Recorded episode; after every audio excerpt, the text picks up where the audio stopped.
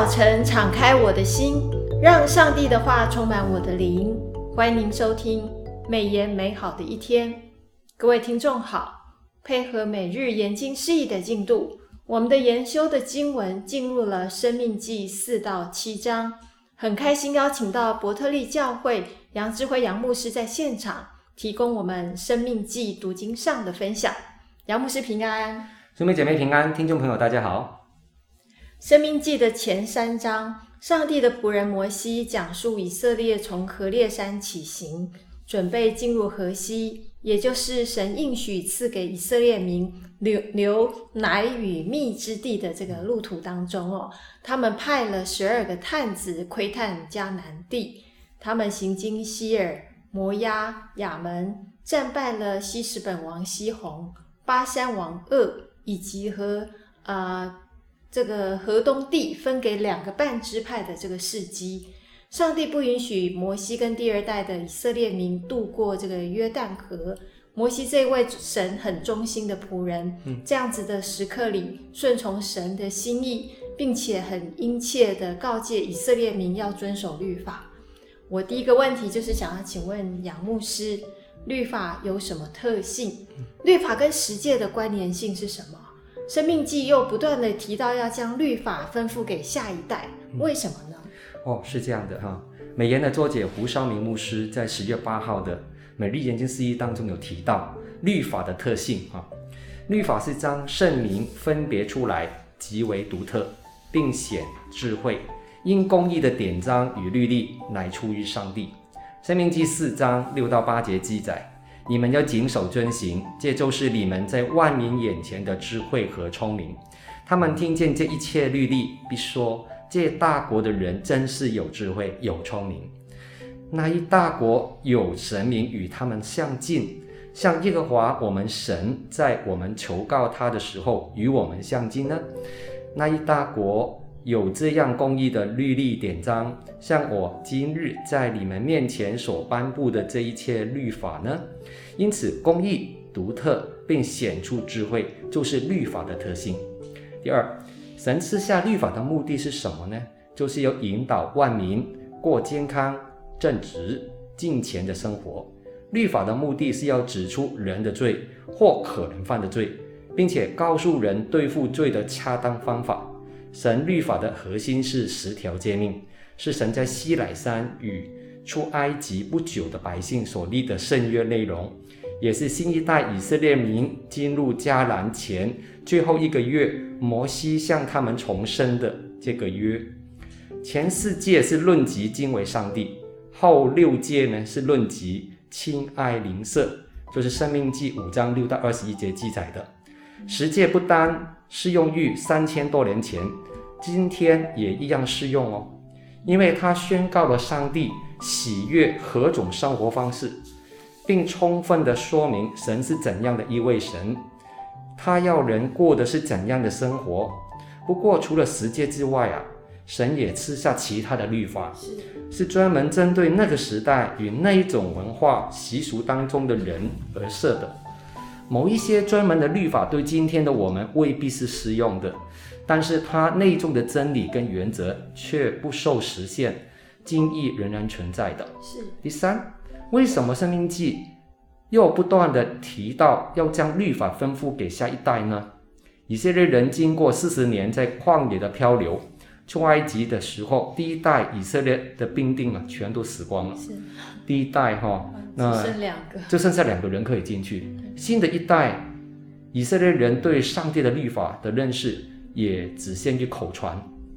于是，当摩西完成第二次清点以色列兵丁人数的时候，军队跟百姓来到约旦河东岸的时候，那就特别召集了所有的以色列人来重申神的诫命。生命记就是第二本律法，还记得这样的一个意义哈。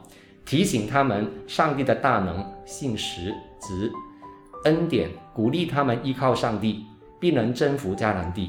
上帝吩咐下一代要传承上帝的律例，使他们学习敬畏神，一生得福，得以存活，与神、与人、与自己有正确的关系。哈，最后我看到是有一个蛮感人的故事哈。据说在第二次世界大战结束的时候，纳粹哈、啊、被炸被打败了，是以色列人的拉比开始巡回各地的孤儿，孤儿院里面没有孩童敢举手承认自己是犹太人，嗯、因为他们恐惧被认出来会被杀害啊。嗯、然而当中《生命记》里面有一段话，就是在《生命记》六章四到九节很有名的，叫做听命颂。听命颂，听命颂，在一次唱和的时候。唱这首诗的拉比哈，只要看到哪一个孩子低下头，眼眶湿湿的，就知道这个孩子有犹太人的血统。是，因为在犹太人小时候，他们在床边，孩子的爸妈也曾唱这这一个诗歌哈，就是听命颂。拉比就会走过去，把这个孩子抱在怀里面，告诉他苦难已经离开了，金黄消失了，眼泪擦去吧，平安已经临到你们了。父母可以给孩子很多很多的宝贝东西，但他们所能给予孩子最宝贵的礼物，对犹太人来讲就是金钱的遗产。是让小朋友清楚知道，神的话语在他生活的每一个层面、每个范畴都是具有权威的。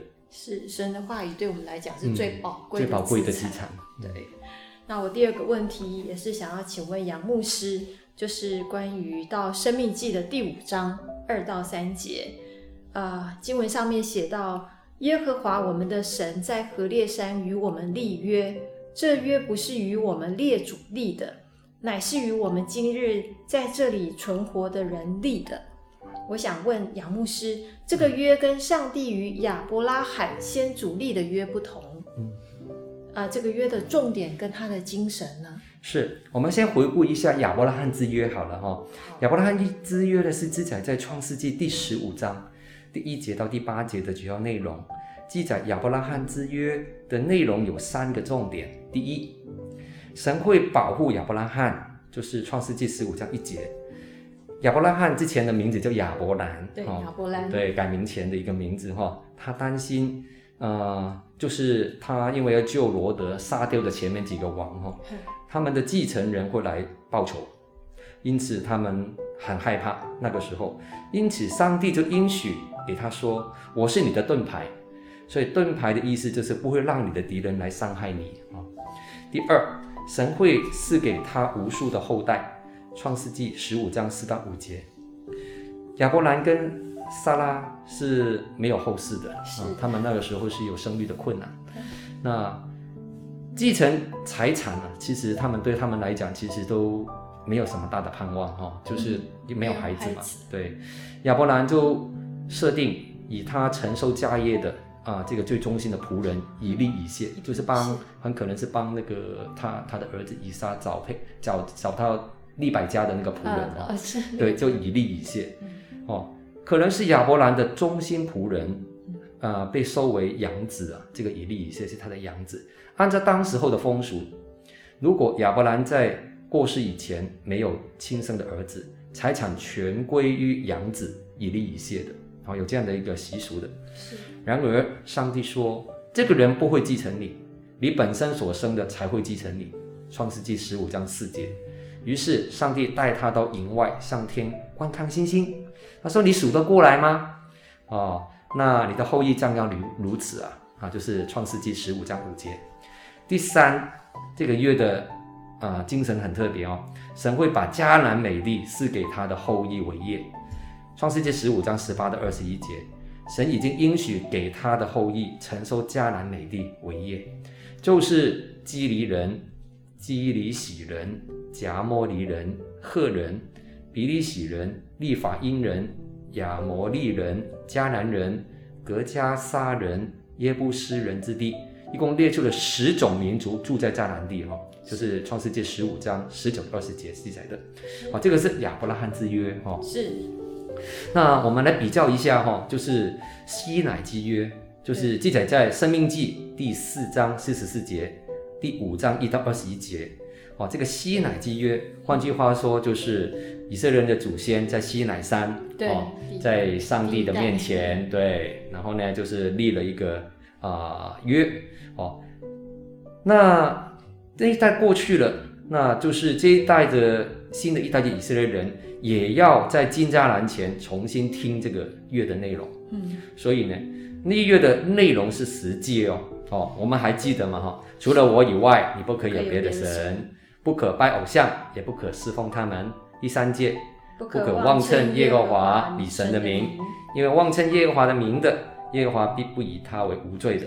第四戒，当守安息日为圣日。哦，前面四条戒是其实是提到啊敬畏上帝哈，敬畏上帝。后面我们再看第五戒，当孝敬父母。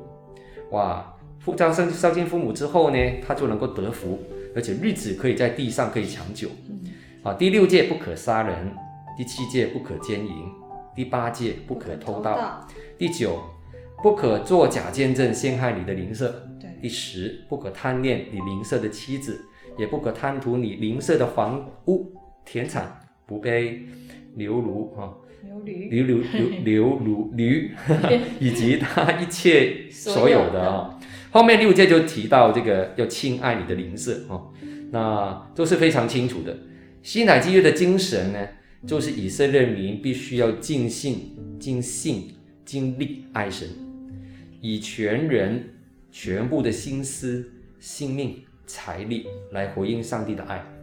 同时，也对，呃，本地的寄居者哈、哦、给予爱护，这些就是基督啊，我们所讲的，就是提到的归纳的大诫命啊，就是敬神爱人啊。嗯，马太福音二十二章三十四到四十节所记载的内容。是。那希乃之约其实是亚伯拉罕之约的延伸呢。哦，是延伸。哦，你看到第三点是提到他们的后裔要承承受迦南地为业。嗯。那怎么样能够在这个地？健康生活可以长久呢，就是吸奶基约提到的，提醒你，这些人，神是守约是慈爱的神。他们既应验神应许亚伯拉罕之约，后裔承受迦南地为业，他们只要愿意谨守遵行西乃基约十条街以及所有的律例典章，就可以在迦南地存活，一生可以得福，讨神喜悦。我们不是说得到这个产业，我们就可以放任自己，嗯、是还是要遵守神的诫命、律例典章，才能够安居乐业，是啊，日子得以长久。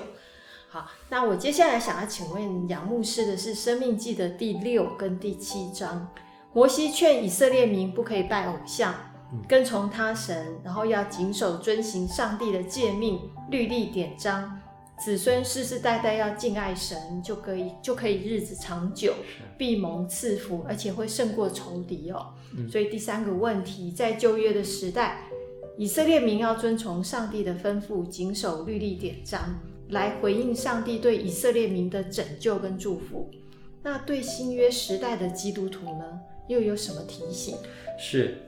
其实《生命记》五章二十九节就提到，上帝提醒先进的基督徒同样有这样的一个心意哈，就是唯愿他们存这样的心敬畏我，常遵守我的一切诫命，使他们和他们的子孙永远得福。上帝告诉摩西，他唯愿以色列人存这样的心敬畏他，由衷的尊敬他，顺服他，照规定做事，与发自内心而做事两回事。这些上帝的吩咐对今天的基督徒的提醒是什么呢？就是上帝并不注重表面的宗教活动，他要我们将内心跟生活完全奉献给他。只要学习爱神，就会自然而然发自内心的流露，好来顺服主。是好。第二，生命记六章的四到九节刚提到听命颂，其实这段经文也帮助我们将神的道应用在日常生活里面。我们要爱神。不住的思想他的命令，也将他的诫命教导自己的儿女，每天要照着他的话生活。神非常强调父母将圣经教导给儿女的重要性。做父母的不能把责任推卸给教会以及教会学校、一般学校的身上啊。圣经给我们提供了许多可以实践的教导，仅靠每个礼拜一次查考圣经或听到是不够的。我们必须要学习，平常在家里。就学习敬畏神，家里有父母教我们，在和谐的环境当中，每一天最适宜的就是教导永恒的真理了。是，这也是读经会正积极在推动的读圣经的运动哦。对，就像最近我们也在推动这个亲子一起来读《生命记》。嗯，因为《生命记》是亲子教育的宝典。对。那从两代的合一，从父母以身作则，做这个呃样式。来教导自己的孩子，同时自己也同步一起学圣经的话，让这个全家都建立在这个真理的基础上面，是是，相信能够建立一个基督化的家庭是，呃，我们所有基督徒一个最好的榜样。没错。好，那我们今天美言美好的一天的分享就到此，谢谢大家的收听。美言美好的一天是读经会所设立的节目，推动读圣经，让信仰融入生活，让见证温暖你的心。若你喜欢这样的节目，别忘了留言订阅我们的频道。对于我们的施工，若是你有感动奉献的，也欢迎你到国际读经会的官网做进一步的了解。愿上帝的话语丰富充满我们的生活，使大家福杯满溢。